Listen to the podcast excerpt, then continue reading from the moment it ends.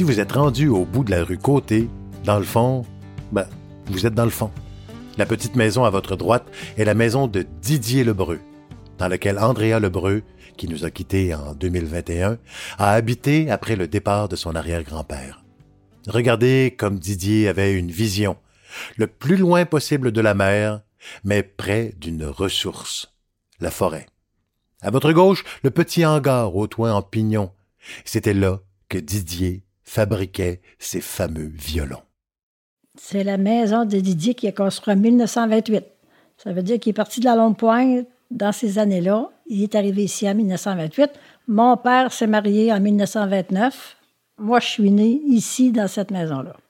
Quand grand-père a décidé de quitter la Longue Pointe, qui vivait de la pêche, il s'est venu ici, dans le fond, pour vivre l'agriculture. Il a recommencé à une cinquantaine d'années, c'était pas vu. Puis mon père était là pour l'aider, puis mon oncle, qui n'était pas marié, était là pour l'aider. Ça fait qu'il a commencé tranquillement. Puis grand-père, c'était un visionnaire, ça, Tout était possible. Fait que quand il a jugé bon de changer de place, parce qu'à Long Pointe, il était rendu plusieurs dans la même maison. Puis euh, il a jugé bon de s'en venir plus loin. Dans le fond, on va être à l'abri du vent, puis on va être, il va faire plus chaud, puis on va être mieux. Voici maintenant ma tante Laurette, la religieuse de la famille, qui nous parle de Didier. Grand-père, ma grand-mère lui a montré à lire puis à écrire. Il ne savait pas. Il dit Je suis euh, un homme d'un seul livre. Puis il montait dans sa chambre de violon, puis allait chercher son livre.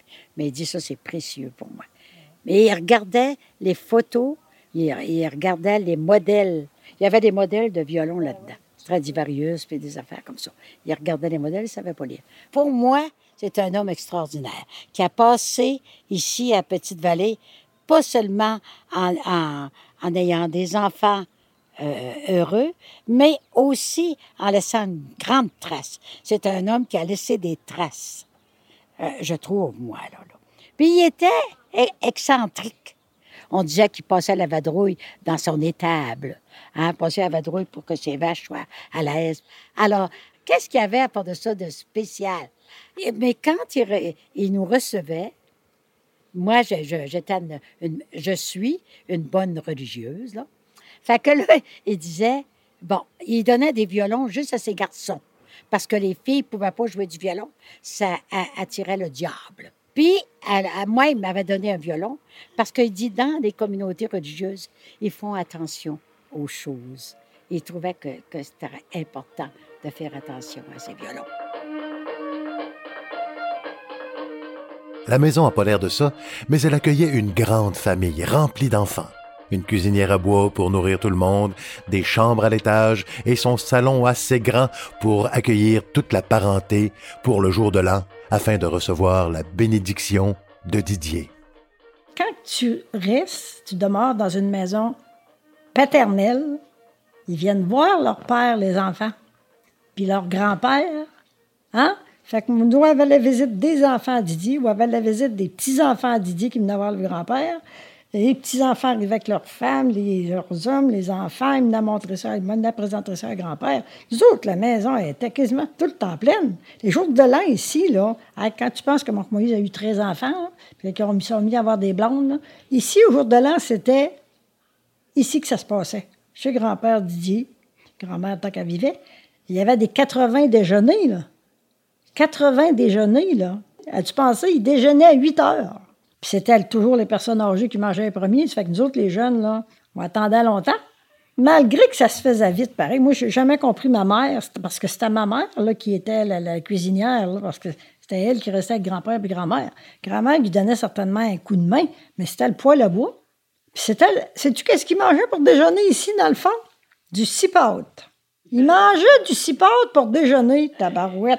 Si ça avait été des œufs, euh, je sais pas, du des fois, je me demande ça. Des fois, on est une douzaine dans la maison, puis on se dit, mon Dieu, qu'il n'y a plus de place. Est-ce que le monde mettait toutes leurs chaussures? Ils les gardaient d'un pied, voyons donc. Moi, leur manteau au carac, ils étaient tous sur, le lit à main. Je te dis que ceux-là qui sont arrivés en, premier, là, le, manteau, il était loin. Ça a toujours été cette maison-là qui, qui, a eu de la musique, puis ça, ça chantait, puis ça... Ah non, quand c'était des rassemblements de famille, là, il y avait un qui jouait du violon, l'autre jouait de la guitare, l'autre chantait, euh, puis ça dansait. C'était vraiment, là, la musique était, était là euh, pas mal. Puis les petits-enfants, ben, ont commencé. On commencé à jouer de la musique, jouer de la guitare, chanter, euh, jouer de la basse, jouer... toutes ces...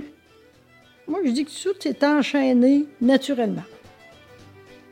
Ou s'il y a du lebreu, il y a de la musique.